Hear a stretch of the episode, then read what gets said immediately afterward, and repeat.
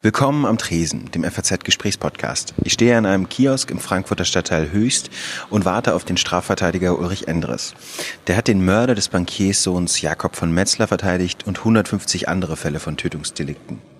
Ulrich Endres ist Mitte 70, der Mann fürs Grobe, stand über ihn mal in einem Porträt in der FAZ. Mit ihm möchte ich darüber sprechen, was es mit ihm macht, einen Mörder zu verteidigen, ob es Fälle gibt, die er nicht übernehmen würde – und ähm, ob er von den Mandanten immer wissen will, ob sie es wirklich getan haben. Am Tresen. Der FAZ-Gesprächspodcast. Sie haben mal gesagt, dass die dass Tötungsdelikte die Krönung der Strafverteidigung sind.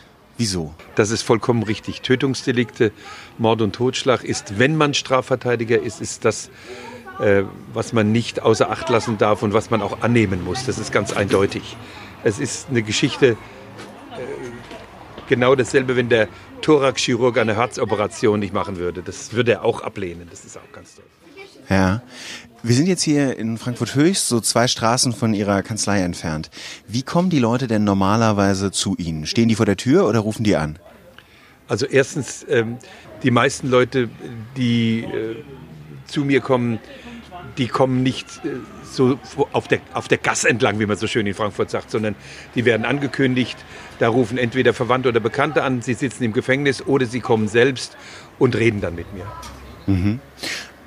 Das heißt, die kommen dann tatsächlich auch zu Ihnen, die rufen an, machen Sie einen Termin. Ich bin nicht so richtig vertraut, wie das funktioniert. Ohne Termine geht überhaupt nichts. Also da wird ein Termin gemacht, es sei denn, das ist eine, eine Angelegenheit, eine plötzliche Verhaftung oder eine Hausdurchsuchung, eine Wohnungsdurchsuchung, dann hat man natürlich keine Termine. Da muss man sich freimachen und muss dann dorthin gehen, wo das geschehen ist. Aber im Grunde ist es so, dass ich Vorlaufzeiten von bis zu drei Wochen habe. Okay. Und wenn Sie dann den Termin haben, also was sind das eigentlich für Fälle, die Sie grundsätzlich vertreten? Tötungsdelikte, davon haben Sie über 150 verteidigt, sehr, sehr viele auf jeden Fall.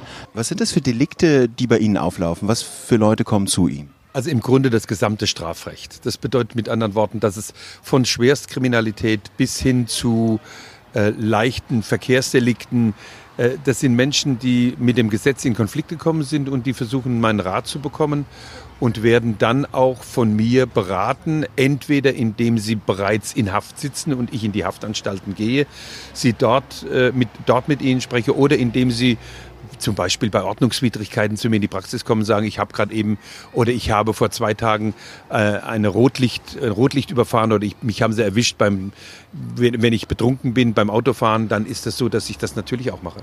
Müssen Sie erfahren, was da wirklich hintersteckt? Also ich persönlich möchte das sehr gerne erfahren. Denn es hat auch einen professionellen Grund, warum ich erfahren will, was eigentlich passiert ist. Sie müssen dazu wissen, die Ermittlungsbehörden, also die Polizei und die Staatsanwaltschaft haben alles, was man sich vorstellen kann. Die haben das Bundeskriminalamt, die haben äh, kriminaltechnische Untersuchungen, alles das, sie haben Spürhunde, sie haben Telekommunikationsüberwachungen, alles das, wir haben nichts. Wir haben nur eins, wir haben den Mandanten. Und der war entweder dabei oder er war nicht dabei. Und wenn er dabei war, ist es derjenige, der mir am besten erzählen kann, wie es denn wirklich war. Äh, was ich dann ähm, aus dem, was er mir sagt, äh, mache, ist eine ganz andere Geschichte. Nicht, dass ich lüge und nicht, dass ich irgendeine Geschichte erfinde, sondern dass ich ihm zum Beispiel sage, ich kann diesen Beweisantrag, der dich entlasten würde, weil du meinst, es wäre ein Zeuge, der dich entlasten könnte, kann ich nicht stellen, weil dieser Beweisantrag in die Hose gehen würde. Der würde, wie wir, wie wir so schön sagen, ein Eigentor sein und deswegen werde ich das unterlassen. Wenn er mir nicht die Wahrheit sagt, dann werde ich einen Beweisantrag stellen, der möglicherweise ihn genau belastet und das will ich nicht. Hm, Gibt es eigentlich Fälle, in denen Sie sagen, nee, das möchte ich doch nicht? Also ist das schon mal vorgekommen, dass Sie da jemanden sitzen hatten, der Ihnen was geschildert hat und dann haben Sie gesagt, das ist, das geht mir zu weit, den möchte ich lieber nicht verteidigen? Also Sie müssen dazu wissen, ich bin Strafverteidiger. Und Strafverteidiger, der Beruf des Strafverteidigers ist außerordentlich problematisch, das ist ganz klar. Wir sind auf der einen Seite sind wir äh, die Vertreter desjenigen, der möglicherweise ganz widerliche Sachen gemacht hat. Und auf der anderen Seite sind wir diejenigen, die den Rechtsstaat ähm, nicht aus dem Auge verlieren dürfen. Wir sind ja auch Organ der Rechtspflege. Das heißt, wir überwachen ob das alles, was der Gesetzgeber in der Strafprozessordnung eingeführt hat, ob das auch eingehalten wird seitens der Staatsanwaltschaft und seitens des Gerichts und seitens der Polizei. Auf der anderen Seite ist es so, dass ich selbstverständlich ähm, nicht nur Strafverteidiger bin, sondern auch, sondern auch äh, natürlich Mensch. Und ich habe meine eigene Meinung zu dem, was meine Mandanten vorgeworfen wird. Und wenn es da, äh, wenn es da Vorwürfe strafrechtlicher Art gibt, die andere vor, vor Ekel und Abscheu erschauern lassen, dann ist es eine Sache, die darf ich mir nicht leisten. Es gibt eine Sache, die ich nicht verteidige, aber das ist eine rein persönliche Geschichte von mir. Ich verteidige keine Neonazis und ich verteidige keine Nazis, weil die Leute sind zu dumpf. Ähm, die kann man nicht, die kann man nicht richtig verteidigen. So dumpf heißt, sie sind derjenige, der, der meint, er müsste eine politische äh, ja, Ansicht im Gerichtssaal ähm, darstellen. Das war übrigens bei der RAF nicht anders. Also die RAF war, hat genau denselben Anspruch gehabt, da habe ich auch nicht verteidigt, obwohl ich Das haben Sie auch nicht gemacht, genau. Sie waren die anderen, Otto Schily, auch andere Anwälte. Das war angesagt damals, die RAF zu verteidigen und in der Stammheim zu sein. Ich war immer ein Kriminalverteidiger. Sozusagen einer, der mit den kriminellen Leuten umgeht, sie versucht, in der Konstellation dort Staatsmacht und Staatsgewalt und in der anderen Seite dort derjenige, der sich verteidigt, immer diejenige Position einzunehmen, die versucht, auch den Mann oder die Frau zu erklären, die äh, etwas gemacht hat, warum es gemacht worden ist.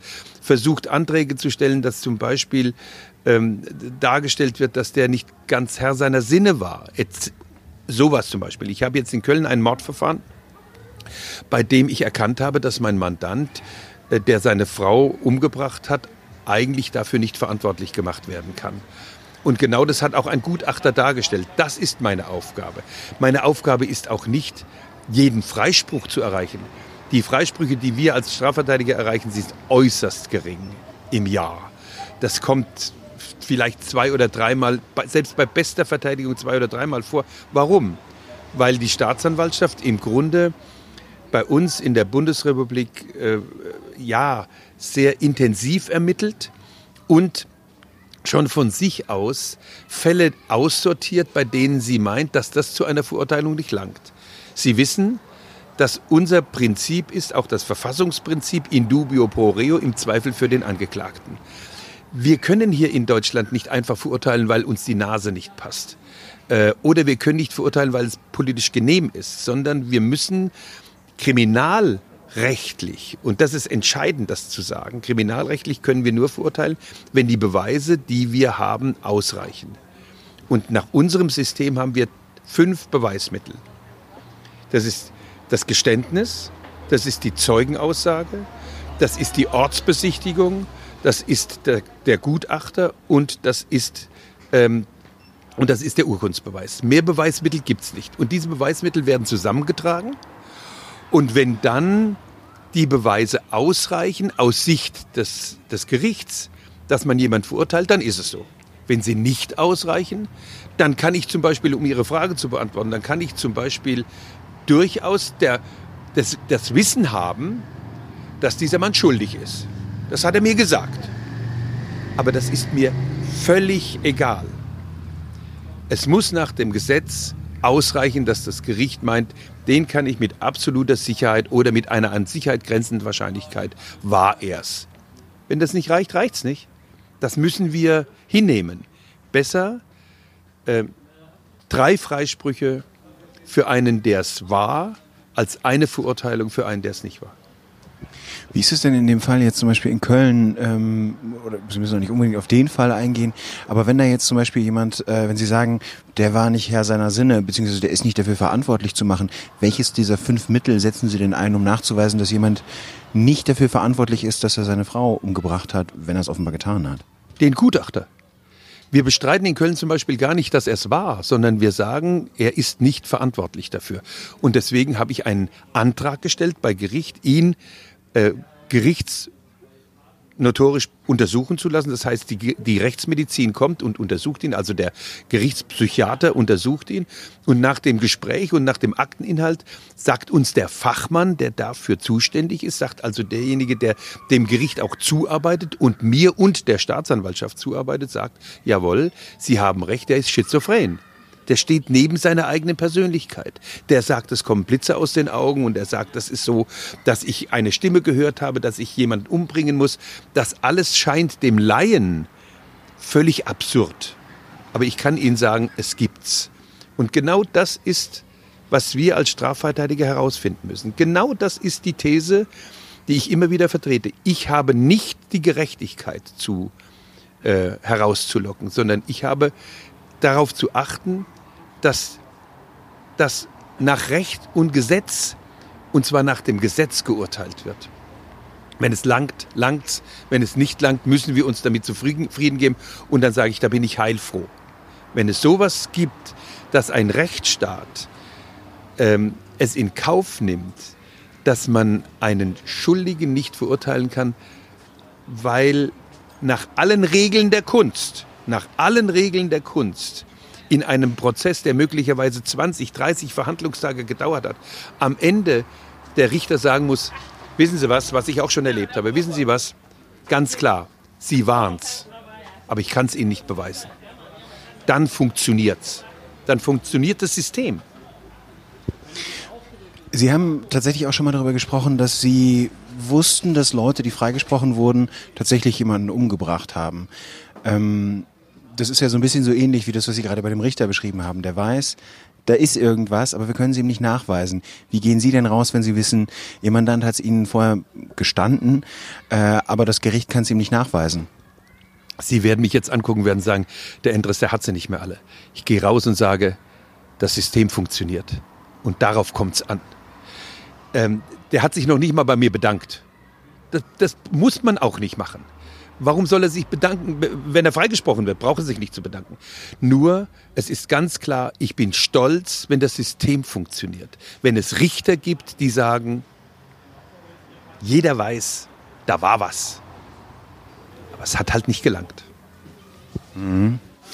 Mhm. Macht das eigentlich was mit Ihnen? Also ich meine mit Ihnen persönlich?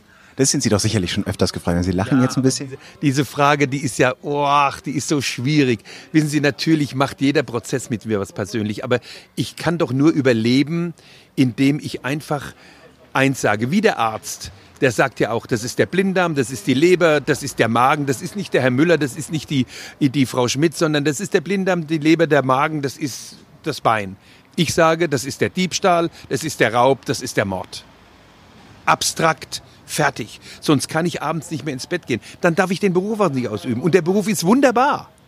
Der ist toll. Der ist einfach, wissen Sie, wenn Sie Teil des Systems sind und versuchen, dieses System aufrechtzuerhalten und wissen, dass es in anderen Ländern nicht klappt, denken Sie, denken Sie an die Türkei, denken Sie an Russland, denken Sie ganz knapp, wo es bei uns ist, denken Sie zum Beispiel auch an Amerika. Das System in Amerika klappt nicht. Bei uns klappt es Klammer auf, noch, Klammer zu. Und ich bin Teil des Systems, das dazu beitragen will, dass es auch in 20 Jahren noch klappt. Dass Ihre Kinder einem Richter vorgeführt werden, der nicht sagt, der hat eine krumme Nase, der wird verurteilt. Hoffentlich werden Sie gar keinem Richter vorgeführt. Der, der nicht sagt, ähm, der, der äh, gehört nicht unserer Doktrin an, der wird verurteilt. Nein, das ist, wir haben Schuldstrafrecht. Was läuft denn in Deutschland besser als zum Beispiel in den USA? Also was, was funktioniert hier noch gut, was man verteidigen muss?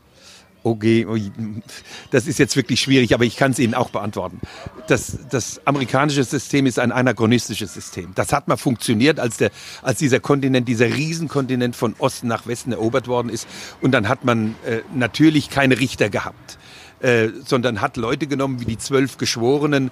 Äh, ein solcher Unsinn, ein solcher Unsinn. Das sagt auch jeder Kollege, mit dem ich in Amerika zusammen, ich habe selbst in Amerika gearbeitet, sagt, dieses System kann nicht, nicht mehr lang funktionieren. Zwölf Geschworene, die aus dem Bauch heraus irgendetwas beurteilen sollen. Das wird nicht mehr lange gut gehen. Die müssen genauso wie in allen zivilisierten Staaten erstens professionelle Richter haben, da gibt es ja einen professionellen Richter, der bestimmt aber nicht über Schuld oder Unschuld, sondern der bestimmt nur dann das Maß der, der Strafe, die festgesetzt worden ist. Da kommen dann zwölf. Die, die, die Auswahl der Jury in Amerika ist das eigentlich, das eigentliche, die eigentliche Krux dieser ganzen Geschichte. Und dann macht man in Amerika über Monate hinweg, wählt man Jury aus, wenn zum Beispiel ein, ein Dunkelhäutiger angeklagt ist, dann müssen mindestens fünf Schwarze dabei gewesen sein oder wenn ein Latino angeklagt worden ist, dann müssen mindestens sechs Mexikaner dabei gewesen sein. Weil es gibt einen ganzen Berufsstand, der sich darauf professionalisiert hat, sich anzuschauen, wie Jurys zusammengesetzt sind und ähm, ob, die, ob der eine für den stimmt oder für den anderen, beziehungsweise für schuldig oder nicht schuldig. Was meinen Sie denn, wo ist in Deutschland das System bedroht? Also wo ist die Gefahr in Deutschland? Es gibt unabhängige Richter, es gibt Schöffen. Ja. Ähm, Sie haben vollkommen recht. Was Sie gerade eben gesagt haben, Amerika ist genau richtig. Und in Deutschland, ähm, wissen Sie, wir als Strafverteidiger, wir sind ja genau an der, an der Nahtstelle dort der Staat, das Machtmonopol des Staates und hier derjenige, der gegen diesen Staat löckt. Der sagt, Achtung, ihr könnt machen, was ihr wollt. Zum Beispiel, ihr könnt keine Wohnung durchsuchen. Wir brauchen einen Richtervorbehalt. Richtervorbehalt heißt, dass wir eine, einen Durchsuchungsbeschluss brauchen. Ich weiß, es gibt natürlich Gefahr im Verzug. Das wird viel zu oft angewendet. Aber unser, unser System ist im Augenblick überhaupt nicht in Gefahr. Wir sind wirklich auf einem auf einem relativ sicheren Pfad. Aber wenn Sie dann so die Kleinigkeiten sehen, dass die Macht des Bundeskriminalamts weiter ausgeweitet wird, was ich heute im, im, im, in den Nachrichten gehört habe, dass, dass der Verfassungsschutz weitere äh, Befugnisse bekommen soll, oh, in Wohnungen eindringen darf, ohne dass ein Richter das vorher bestimmt hat, das sind alles so Sachen, Achtung. Ich sage immer Achtung. Wir sind die Wächter da werden jetzt die Staatsanwälte lachen und werden sagen, wir als Staatsanwälte sind doch die, äh, sind diejenigen, die als objektivste Behörde der Welt selbstverständlich auch selbst darauf achten. Geben Sie einem Mann Macht, ohne dass er dafür verantwortlich ist. Und Sie werden sehen, wie es nicht klappt. Nur die Dreiteilung der Gewalten, nur die, der Richtervorbehalt, nur, dass der sich verantworten muss. Denken Sie an eins. SEK, Sondereinsatzkommando. Diese Leute werden nie als Zeugen vor Gericht auftauchen, weil der Gesetzgeber das Recht sich vorbehalten hat, Leute, die in Gefahr sind, also auch von der Polizei, äh, nicht als Zeugen zu hören. Sonst muss natürlich jeder Polizeibeamte als Zeuge aussagen. Diese Leute, wenn die eine Wohnung aufbrechen, das sieht's, das ist, das hat mit, mit Durchsuchung gar nichts mehr zu tun. Und alle sind vermummt wenn der Staat sich vermummt, hört es bei mir auf. Ich sage eins, niemand, der im OK-Bereich, also im organisierten Kriminalitätsbereich tätig ist, muss sich zeigen. Ganz klar. Aber er muss sich verantworten. Und das ist ganz schwierig. Das ist so die erste Lücke, die ich sehe. Ich habe so viel Einsätze von SEK-Beamten gesehen, die wie die Berserker vorgehen äh, Türen aufbrechen, obwohl die Tür, mit der Ramme, obwohl die Türen auf sind. Das ist Machtbewusstsein, das dort verbreitet wird. Und wir als Strafverteidiger müssen darauf achten, dass Ermittlungen so geführt werden, wie es die Strafprozessordnung vorsieht. Das ist manchmal schwierig. Das ist manchmal auch äh, so, dass gesagt wird, gib uns doch, wir haben nicht so viel Zeit. Gerechtigkeit, oder Recht braucht Zeit. Ganz einfach. Und wenn wir einmal auf die schiefe Bahn geraten, wenn wir einmal, einmal sozusagen äh, die Verfassung, die Menschenrechtskonvention außer Acht lassen, weil ja der Fall so komplex ist und weil wir äh, da keine Zeit haben, darauf zu achten, dass zum Beispiel ein Richter bestimmt, dass du ins Haus eindringen darfst, dann ist die Unverletzlichkeit der Wohnung nicht mehr gewährleistet. Sie sprechen ja auch häufig davon, Sie benutzen das Wort kämpfen, Kampf, wenn es irgendwie um die Auseinandersetzung vor Gericht geht. Wie viel Kampf vor Gericht muss denn sein? ja, also, also Kampf im besten Sinne. Auseinandersetzung. Als Strafverteidiger dürfen Sie keine Angst haben. Das ist erstens mal. Zweitens, Sie müssen sich natürlich. Haben Sie das gelernt? Also Sie, die, Sie, die, Sie haben 72, glaube ich, angefangen, wenn ich mich recht entsinne. Ja. Haben Sie irgendwann gelernt, dass man keine Angst haben darf? Also, weil da ist man doch mit Respekt und mit vor dem Gericht und man hält sich zurück. Und wenn ich ins Archiv schaue und mir durchlese, wie Sie manchmal aufgetreten sind, ob, berechtigt oder nicht, aber dass sie, dass sie den Staatsanwalt angegangen sind, den Richter und sich aufgeregt haben und äh, bisschen Radau gemacht haben für den für den Angeklagten. Das haben Sie wahrscheinlich nicht von Anfang an gehabt, diesen diesen diesen Mut, diesen Einsatzwillen. Also zuallererst muss ich mal ganz deutlich machen, ich mache kein Radau für den Angeklagten. Ich mache Radau für die Strafprozessordnung. Ähm, ich bin nicht auf einer Bühne. Ich muss auch nicht den Verwandten und Bekannten, die hinten im Zuschauerraum sitzen, beweisen, dass ich ein guter Anwalt bin. Das ist längst vorbei. Äh, aber Ihre Frage zu beantworten, ist schwer. Ähm, das habe ich nicht gelernt. Das ist in mir. Das ist es ja auch. Man kann entweder plädieren oder man kann nicht plädieren. Das kann man nicht lernen. Man kann frei reden oder man kann nicht frei reden. Das kann man nicht lernen. Äh, man kann Betonung lernen, aber aus, dem, aus der Seele heraus, aus dem Bauch heraus, äh, ähm, ja, ohne Angst, dem nicht dem Feind, ich betone das jetzt mal ganz deutlich, nicht dem Feind, sondern dem Gegnerstaatsanwalt zu begegnen. Das ist, das ist naturell. Ähm, deswegen plädiere ich auch so furchtbar gerne. Ich, hab, ich habe keine Angst. Immer im Rahmen der Strafprozessordnung, die ich, so hoffe ich jedenfalls, sehr selten überschreite. Ähm, ich, ich meine, dass ich gelernt habe in einer langen Berufszeit, dass ich gelernt habe, mit Personen umzugehen.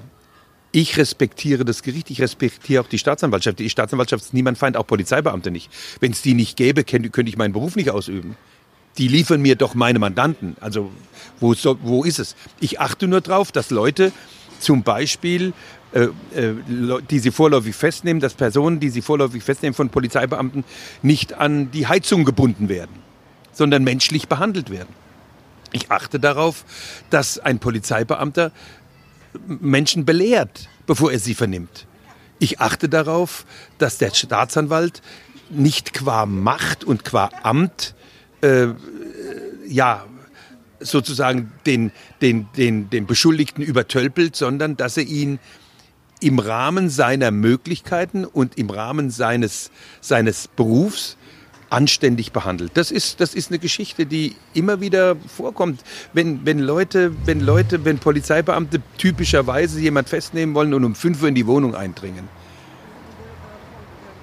dann müssen diejenigen, die gefangen genommen werden, die vorläufig festgenommen werden, müssen entsprechend mit Respekt behandelt werden vollkommen egal, was ihnen vorgeworfen wird. Es bleiben Menschen. Das ist das Entscheidende. Ich habe das mal, habe das mal in einem Verfahren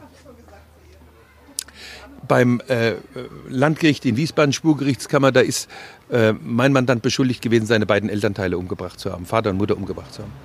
Ähm, und der, der, der Bruder dieses, der Bruder dieses äh, Beschuldigten bzw. Angeklagten, der ist dann vernommen worden und in einem wunderschönen, damals noch war noch das alte Gebäude in Wiesbaden, in einem wunderschönen äh, Schwurgerichtssaal. Und ähm, die Vorsitzende, mit der ich zum damaligen Zeitpunkt wirklich extrem gut kannte. Sie ist leider, leider aus dem Beruf, alle aus Altersgründen ausgeschieden. Ähm, die hat diesen ähm, Bruder vernommen und der Bruder hat auf meinen Mandant, der neben mir sitzt. Ich achte auch immer darauf, dass meine Leute neben mir sitzen, weil ich mich mit ihnen unterhalten will während des während der Haupt. Teilweise ist es so, dass in den Gerichtssälen die Mandanten irgendwie davor sitzen müssen, der Anwalt dahinter. Kommt für mich nicht, kommt für mich nicht in Frage. In Bayern machen die Leute das gerne. Kommt für mich nicht in Frage. Ich habe das Recht mit meinen. Oder sonst mache ich Pausen. Dann muss der Richter darüber entscheiden, will er jedes Mal nach fünf Minuten eine Pause haben oder gibt er mir das Recht, mit meinem Mandanten auf Tuchfühlung zu sitzen. Auf jeden Fall, der saß neben mir und hat sich das alles angehört. Dieser Bruder hat nicht nur geschimpft, der war einfach außer sich nachvollziehbar. Außer sich, was hast du gemacht, du Drecksau. Das war noch das, das Niedrigste, das Wenigste, was er da gesagt hat. Diese Philippika, die ging über zehn Minuten. Die Vorsitzende guckte mich an. Sie kannte mich. Normalerweise hätte ich das sofort unterbrochen. Ähm, aber ich habe den ausreden lassen, weil ich gedacht habe, der hat so Seelenschmerzen, dass er es einfach mal loswerden muss im Gerichtssaal. Dann war Totenstille. Dann sagte die Frau Vorsitzende zu mir, haben Sie noch Fragen? Habe ich gesagt, nee, Fragen, Frau Vorsitzende, habe ich nicht. Aber ich habe eine Erklärung abzugeben.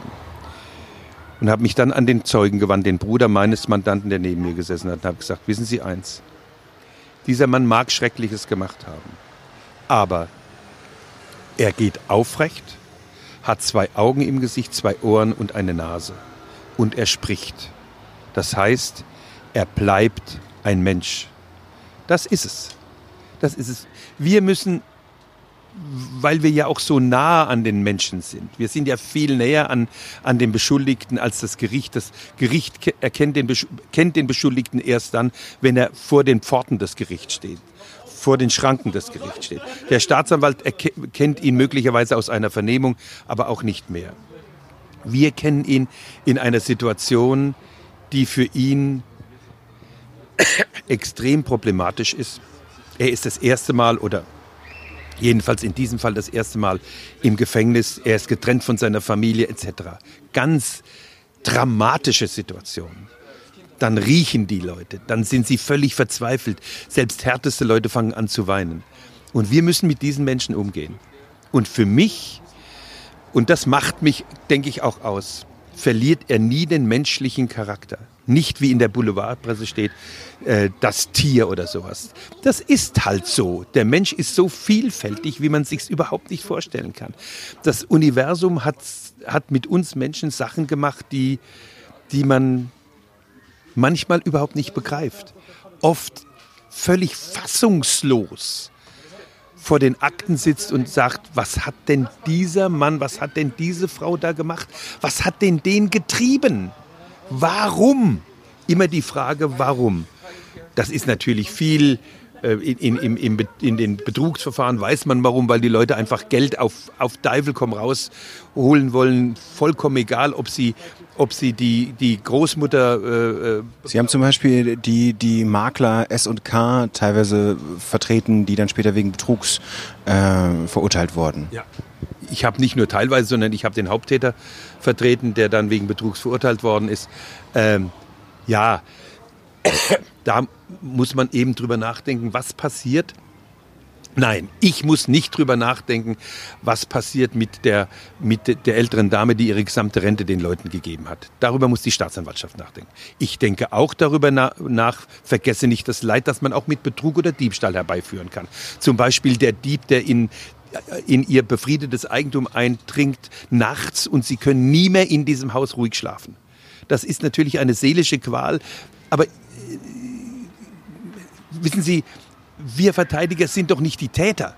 Wir werden zwar oft, insbesondere von der Öffentlichkeit und insbesondere von gewissen Presseorganen, als Mittäter sozusagen hingestellt.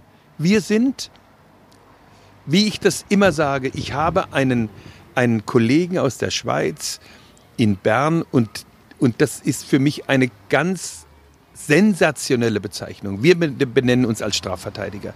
Wissen Sie, wie die in Bern sich benennen? Fürsprecher. Die benennen sich als Fürsprecher. Das ist eine ganz tolle Geschichte. Wir leihen, ganz wichtig, wir leihen den Menschen unsere Zunge, unser Hirn, aber nicht unser Herz. Wir sind für die als alter Ego sozusagen da, weil sie sich selbst nicht ausdrücken können. Viele dieser Menschen können sich selbst nicht ausdrücken.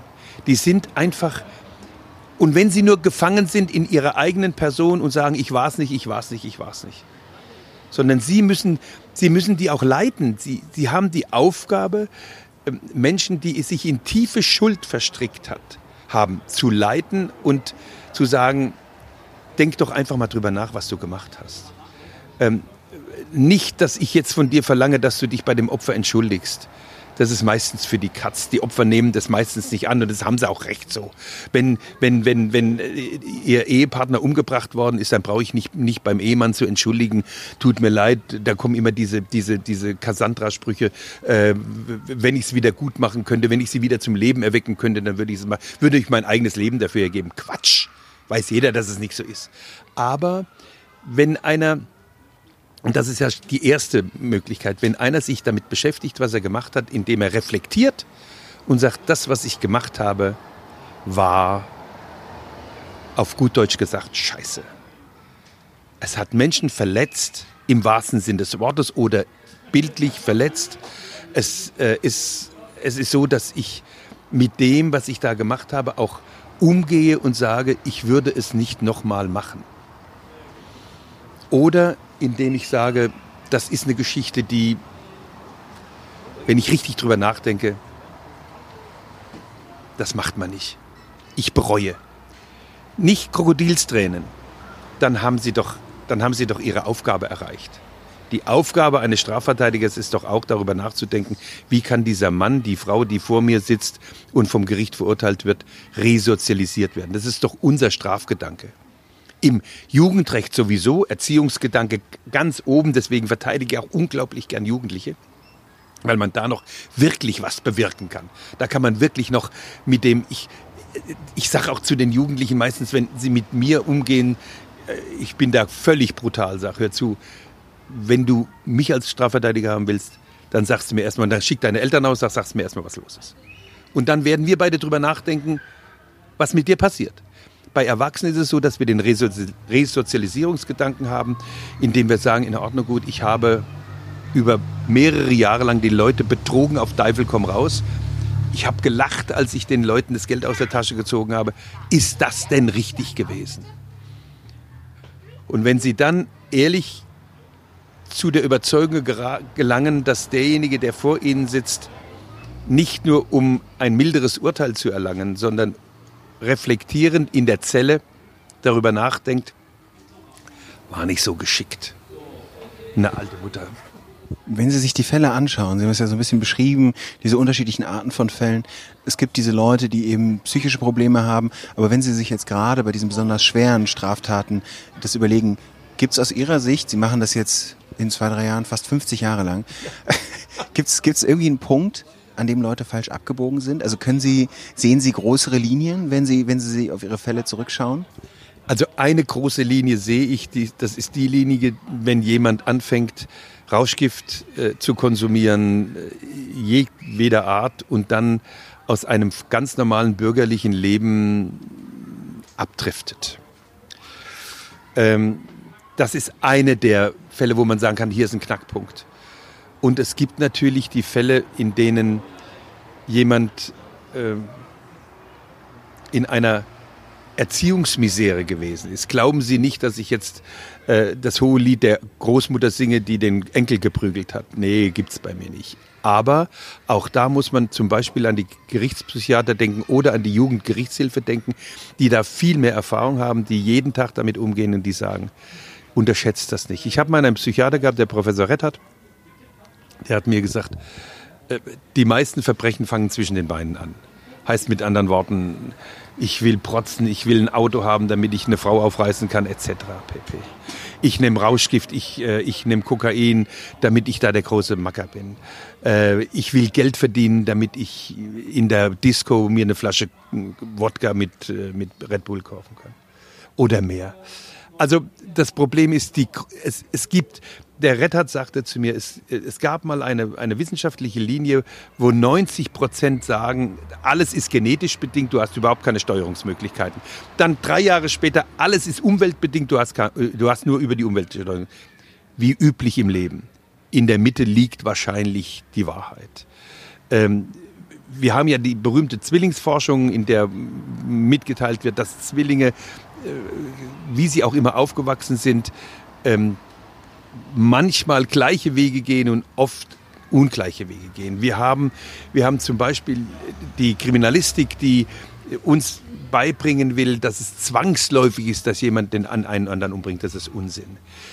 Wo der Einschnitt ist, versuchen wir ja, der wir es ernst nehmen, tatsächlich damit zu, äh, zu erforschen, indem wir den Lebensweg dieses Mannes, dieser Frau nachvollziehen, Schnittpunkte sehen äh, und, und, und gucken, wo war denn jetzt eigentlich der Riss? Äh, wenn Sie zum Beispiel Beziehungstaten sehen, ist das ganz einfach. Da häuft sich die. Ich habe jetzt einen, ich habe jetzt einen, einen Fall. Ähm, da hat der Vater seinen Sohn versucht zu ermorden. Und es war ganz eindeutig. Der hat es vier Jahre lang ausgetragen, wie er von diesem, äh, ausgehalten, wie er von diesem Sohn gequält und veralbert worden ist. Und irgendwann mal war es zu Ende. Dann hat er gesagt, jetzt ist mir alles egal. Das ist eine, eine Beziehungstat, die, wo man sagt, Das kannst du nachvollziehen.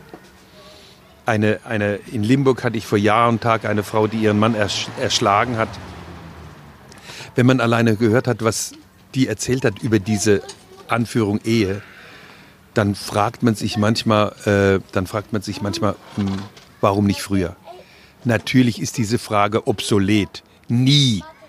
Wir haben nicht das Recht, irgendeinem anderen das Leben zu nehmen. Aber manchmal gibt es Leute, die kommen aus einer solchen Situation nicht raus. Die sind einfach gefangen in der Situation. Können sich daran erinnern, Sie haben das sicherlich auch schon mal erlebt.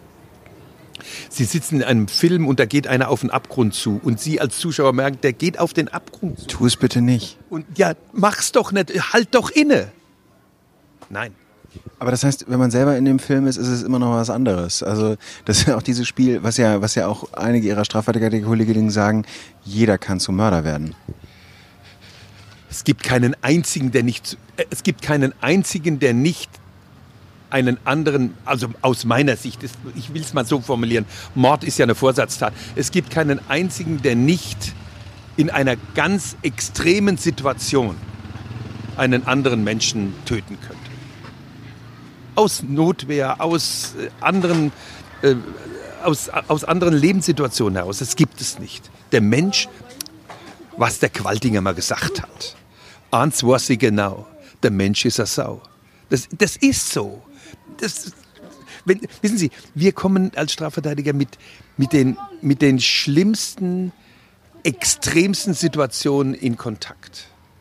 Wir sehen, wir sehen äh, verzweifelte Menschen, wir sehen Leichen, wir sehen auch verzweifelte Menschen auf der Seite, die wir verteidigen.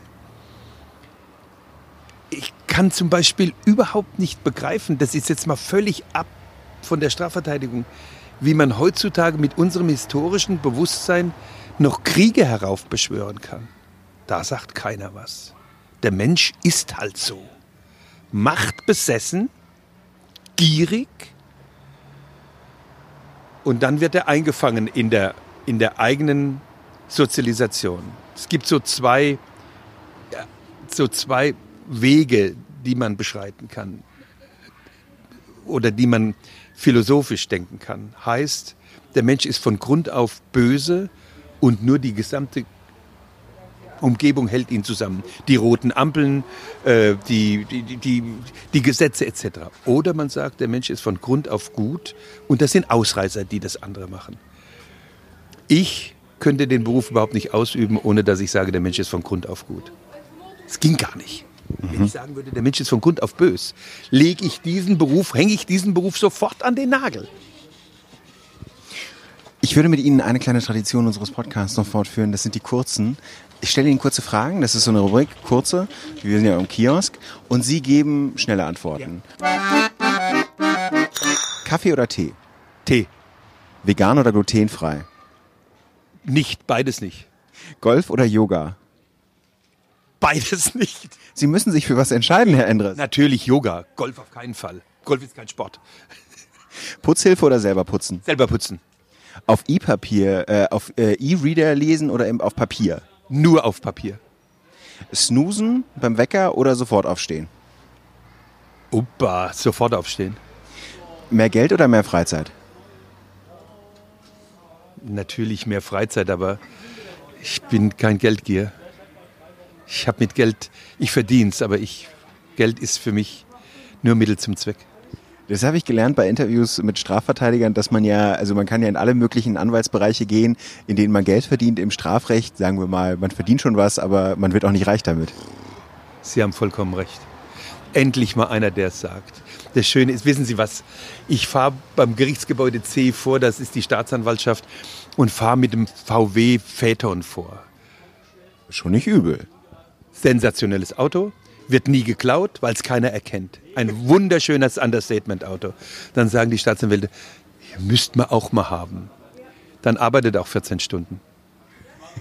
Okay. Äh, Sneaker oder ähm, Lederschuhe? Also Sie tragen so Cowboy-Stiefel, oder? Nein, das sind mexikanische Stiefel, nichts mit Cowboy. Ich habe mit Amerika nichts am Hut.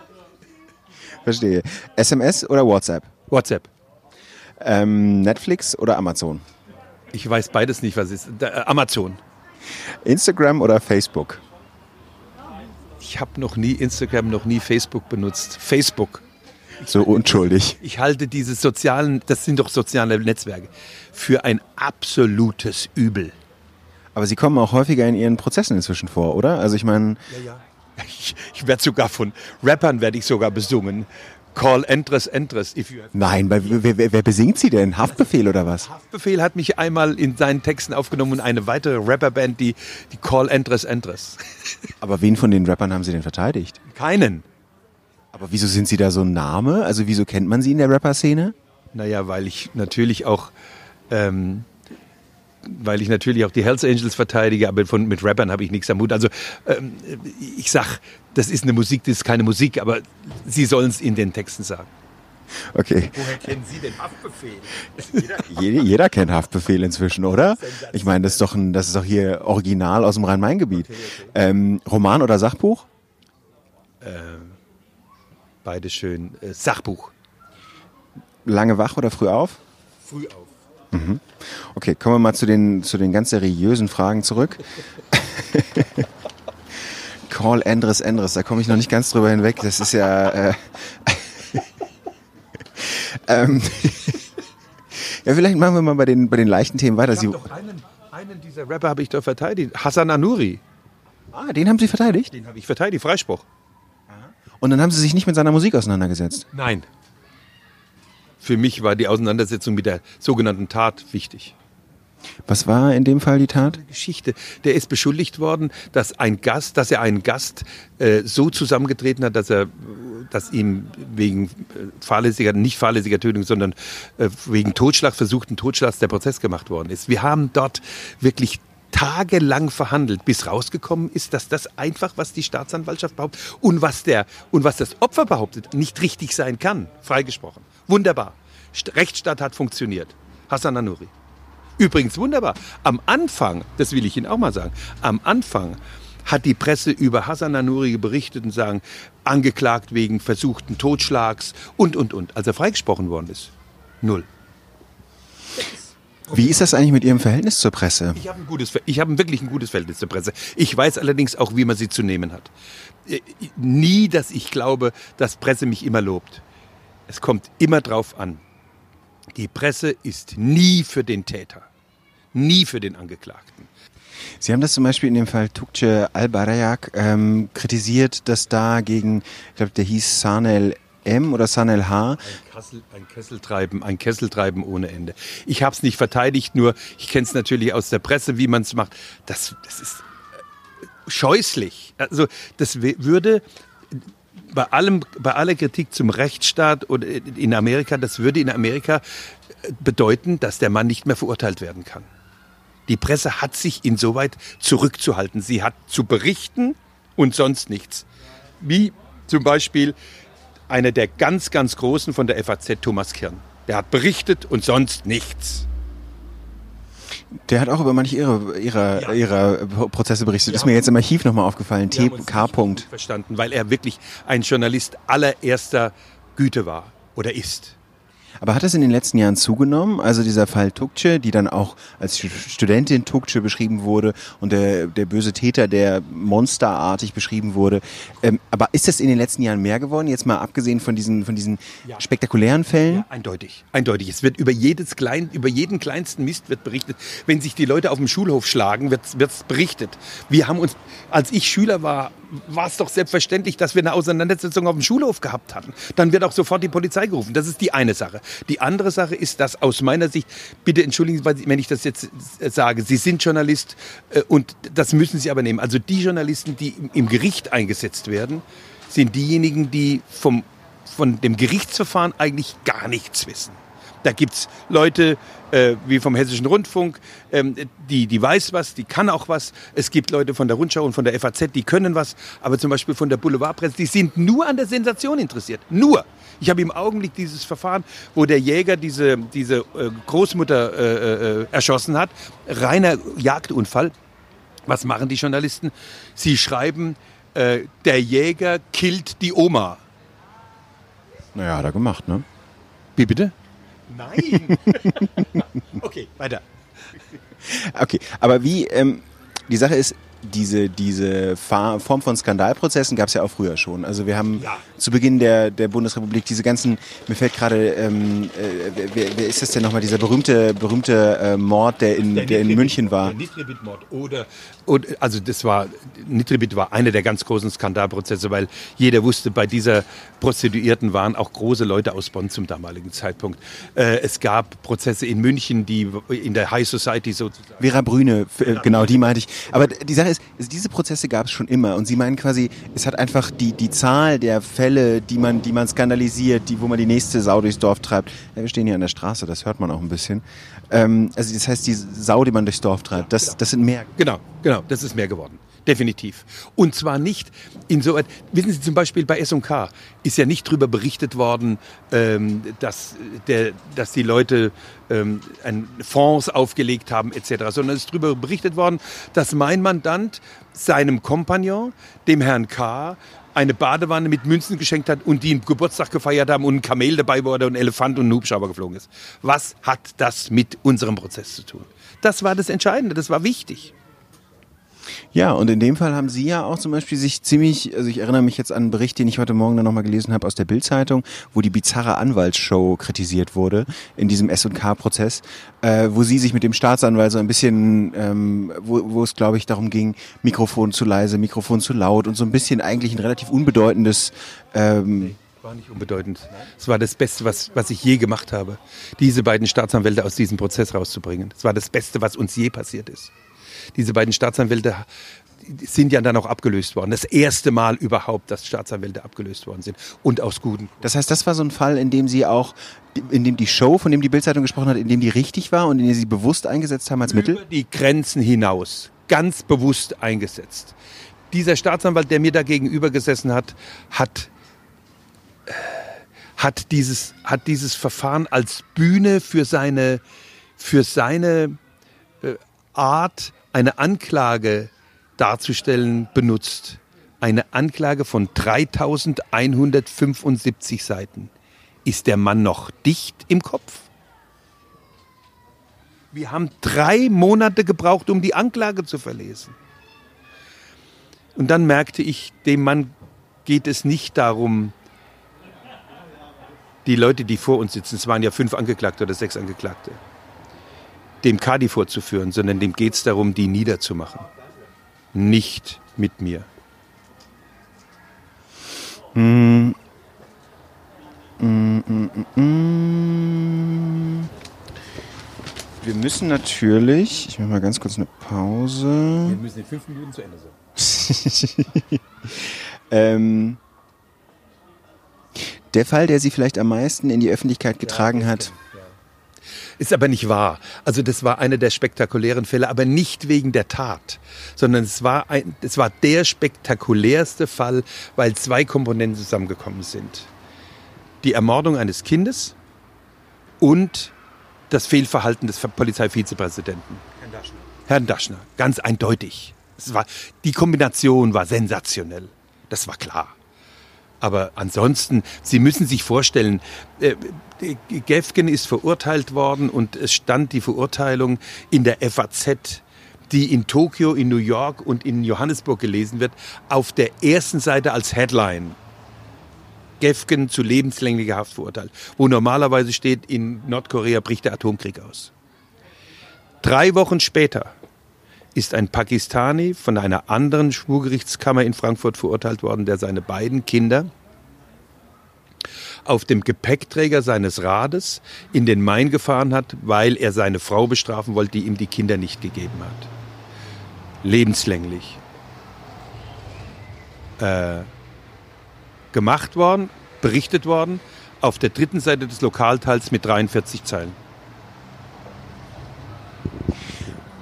Wenn Sie mögen, ich würde es gerne mal mit Ihnen durchgehen, wie das abgelaufen ist.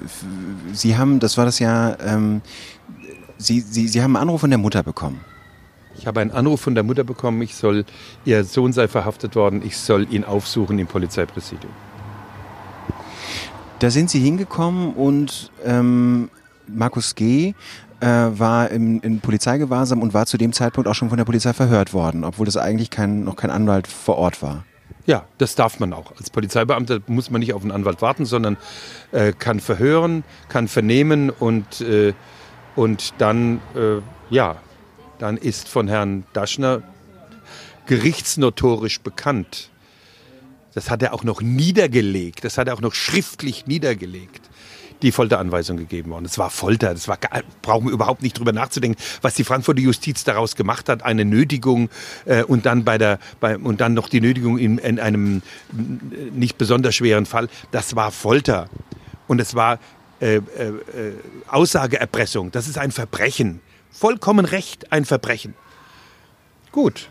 Und dann hat er die Anweisung gegeben und sein Adlatus, der Kriminalbeamte so und so, nenne den Namen nicht, hat diese Anweisung dann auch genau ausgeführt. Das ist niedergelegt, da brauchen wir überhaupt nicht drüber zu diskutieren, das hat auch Daschner nie bestritten. Er hat dann gesagt, irgendwie einen, einen solchen völligen juristischen Unsinn erzählt, dass das Nothilfe gewesen wäre oder irgend so. Er ist davon ausgegangen, äh, dass zu dem Zeitpunkt der kleine Jakob von Metzler noch irgendwo in einer, in einer Erdhöhle ist und sich äh, hat dafür ja auch viel Zuspruch später in der Öffentlichkeit ja, ja, bekommen. Natürlich, damit kann man sich natürlich Zuspruch erreichen, aber es hat mit unserer Verfassung, es hat mit unseren Gesetzen, es hat mit der Europäischen Menschenrechtskonvention, es hat mit der Anti-Folter-Konvention der UNO überhaupt nichts zu tun. Daschner wusste, was er macht. Das darf er nicht als Polizeibeamter. Und wenn er es macht, dann soll er es zugeben. Dann soll er sagen, ich habe es gemacht, mir war das Leben des Kindes viel wichtiger als das. Dann muss er den Hut nehmen. Er ist Staatsmacht. Ich verstehe jeden Vater, der zum Polizeibeamten sagt, hören Sie zu, mein Kind ist entführt worden. Reißen Sie ihm die Haut vom, vom Leib, äh, blenden Sie ihn, sagen Sie ihm, du wirst mehrfach aufgehängt, wenn du nicht sagst, wo das Kind ist. Und dann muss der Polizeibeamte sagen, ich würde es gern machen, ich darf es aber nicht. Sie müssen bei uns ins Gesetz gucken. Wir dürfen uns nicht auf die Ebene dessen begeben, der. Ich verstehe jeden Vater, jede Eltern, alles. Und gleichzeitig sage ich, und das so, so schließt sich der Kreis, gleichzeitig sage ich, in einem Rechtsstaat geht's halt nicht. Dann muss man politisch Änderungen vornehmen. In der Strafprozessordnung muss man sagen, in besonders gefährlichen Situationen, bei denen zum Beispiel der Bestand der Bundesrepublik Deutschland gefährdet ist oder bei denen das Leben eines noch nicht getöteten Kindes oder eines Menschen auf dem Spiel steht, ist erlaubt, den, äh, den Täter oder den vermutlichen, vermeintlichen Täter zu foltern. Das haben wir gehabt im Mittelalter. Der Erfolg war gleich null. Mit welcher Erwartung, als Sie diesen Anruf bekommen haben, als Sie zum Gefängnis, als Sie, als Sie zur Polizei gefahren Sie, Sie, Sie wussten noch nicht, worum es ging. Also das heißt überhaupt nichts davon. Die hat mir hat nur mir gesagt, äh, er war es nicht. Und da habe ich gesagt, was? Sagt er, Sie wissen nicht, aber Ihr Sohn habe keine Straftat begangen. Fertig. Aber das ist immer so. Kein Eltern kann sich vorstellen, dass Söhne Straftaten begehen. Äh, das heißt, wie, wie ging das für Sie weiter? Naja. Äh, also ohne das Anwaltsgeheimnis zu sehr äh, zu verletzen und ich verletze es überhaupt nicht, habe ich dann mit meinem Mandanten gesprochen. Ich habe dann den Polizeibeamten gesagt, dass sie die Fahndung nach anderen Leuten einstellen sollten.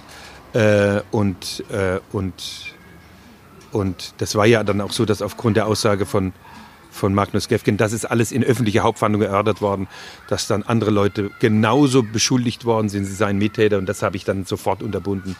Ja, und dann sind wir in den Prozess gegangen. Und dann, ich, dann hat Herr Gefgen ein Geständnis abgelegt. Sie haben später von einer Hetzjagd der Medien gesprochen. Unglaublich. Uh, un unglaublich. Sowas, also ich bin wirklich medienresistent, erstens und zweitens medienaffin. Ähm, die Medien haben ihre Aufgabe, ist übrigens die dritte, die vierte Macht im Staate. Ein, ich sage immer wieder, wenn äh, die, sie merken, ob eine Demokratie funktioniert, an drei Komponenten. Der freie Gewerkschaftler, der freie Journalist und der freie Advokat. Für alles haben die Leute, die oben an der Macht sind, immer Vorbehalte. Das geht nicht. Freier Journalist, uh, der könnte berichten. Freier Advokat, der geht gegen das Ding. Aber was da passiert ist in der Presse, allen voran im Übrigen, auch die FAZ, das war schon schlimm. Das war schon schlimm. Mit, Leder, mit Leserbriefen, die noch ein halbes Jahr später äh, veröffentlicht worden sind. Zum Schutz von Daschner. Dann hat der, dann hat der Daschner sich eine, irgendeinen geholt oder äh, irgendetwas, einen Professor, einen Juraprofessor aus, der, aus Berlin, der ihm so einen Persilschein ausgestellt hat. Einen solchen infamen Unsinn habe ich überhaupt nicht. Mein Doktorvater, Denninger, hat zu mir gesagt, Endres, passen Sie acht. Sie brauchen nur eins zu sehen. Wenn Sie einmal auf die schiefe Bahn geraten in Bezug auf, wir wenden die Gesetze nicht so richtig an, sind Sie verloren. Machen Sie das nie. Und der ist auf die schiefe Bahn geraten. Er war sich so sicher. Naja, Sie wissen, was rausgekommen ist. Äh, ist verurteilt worden, Mindeststrafe ein Jahr für Aussageerpressung. Ich habe es ihm alles gegönnt, der soll machen, was er will, aber, ähm, aber dass er dann noch, dass er dann sich noch hinstellt und sagt, äh, ähm, ich habe nur das Leben des Kindes im Auge gehabt. Ja, hätte nur mich fragen brauchen, dann brauchte er das nicht. Also die, das Was meinen Sie, hätte mich nur mich fragen sollen, dann braucht er das nicht? Hätte einfach mal abwarten können, bis ein Verteidiger kommt. Der hätte ihm schon weitergeholfen. Das muss nicht ich sein, ein anderer, der auch zu äh, Magnus sagt, hör zu, wenn es so ist, komm dann rüber.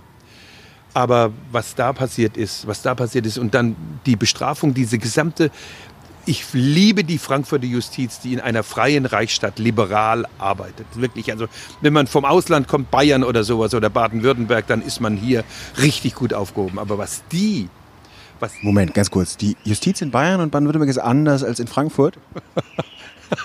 hey, was ein Erstaunen. Ja, sie ist anders als in Frankfurt.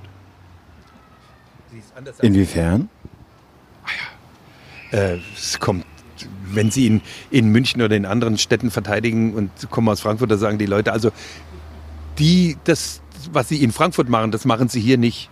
Meine Antwort ist, habe ich das richtig in Erinnerung, dass die Strafprozessordnung in ganz Deutschland gilt? Also, die meinen, in München wäre die Welt um 7 Uhr noch in Ordnung, auch um 9 Uhr. Sie ist genauso wenig in Ordnung oder genauso viel in Ordnung wie. Aber zack, drauf, immer drauf. Ähm, Gibt es eigentlich solche Fälle, Sie machen das jetzt schon lange, da haben wir ja darüber gesprochen. Ja. Gibt es eigentlich so Fälle, die Sie in den Medien sehen und denken so, Mensch, das würde ich gerne übernehmen? Nicht noch mehr. nee.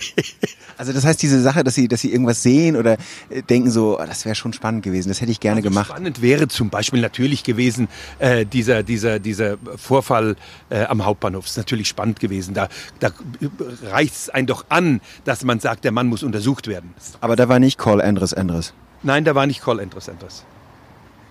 Okay, verstehe. Ähm, wie ist es denn? Ähm, Sie wollten mal mit 18 Jahren Schriftsteller werden. Das haben Sie in irgendeinem Fragebogen mal gesagt.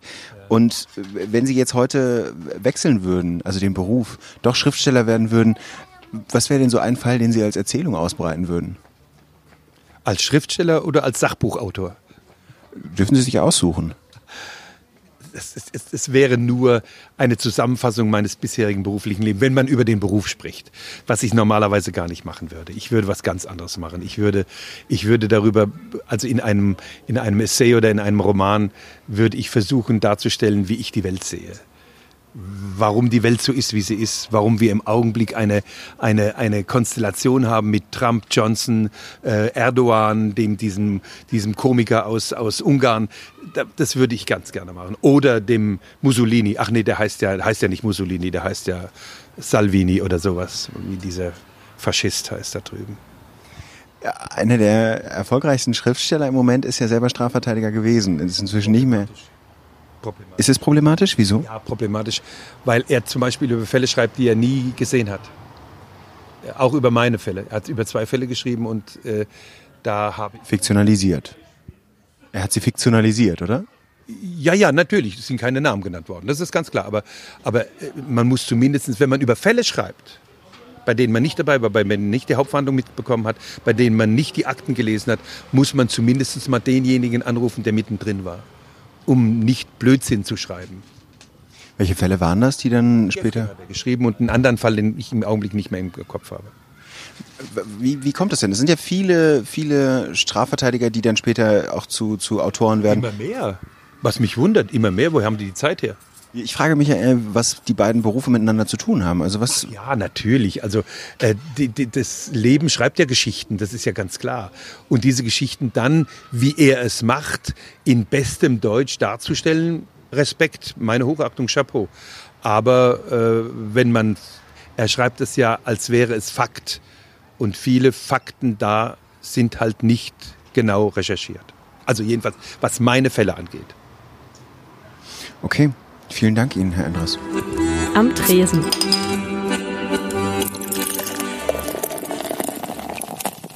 Das war ein ganz schön langes Gespräch. Aber ich für meinen Teil habe was darüber gelernt, wie ein Strafverteidiger tickt und wie er vorgeht. Wie haben Sie das denn empfunden? Was hätte Sie bei Herrn Endres noch interessiert? Ich freue mich über Kritik und Anmerkungen. Sie können mir schreiben unter tresen.faz.de, das ist unsere E-Mail-Adresse, aber gerne auch mit Sternen und Bewertungen bei den gängigen Podcast-Playern von Apple oder bei Spotify. Morgen treffe ich mich mit dem Comedian Thorsten Sträter in Dortmund. Der kommt aus dem Ruhrgebiet, hat mal Herrenschneider gelernt und eine Spedition geleitet. Heute tritt er bei Extra 3 auf. Und mich interessiert, wie er dahin gekommen ist. Und ich will mit ihm ein bisschen übers Ruhrgebiet sprechen, was das ausmacht, die Leute dort und warum er da immer noch wohnt.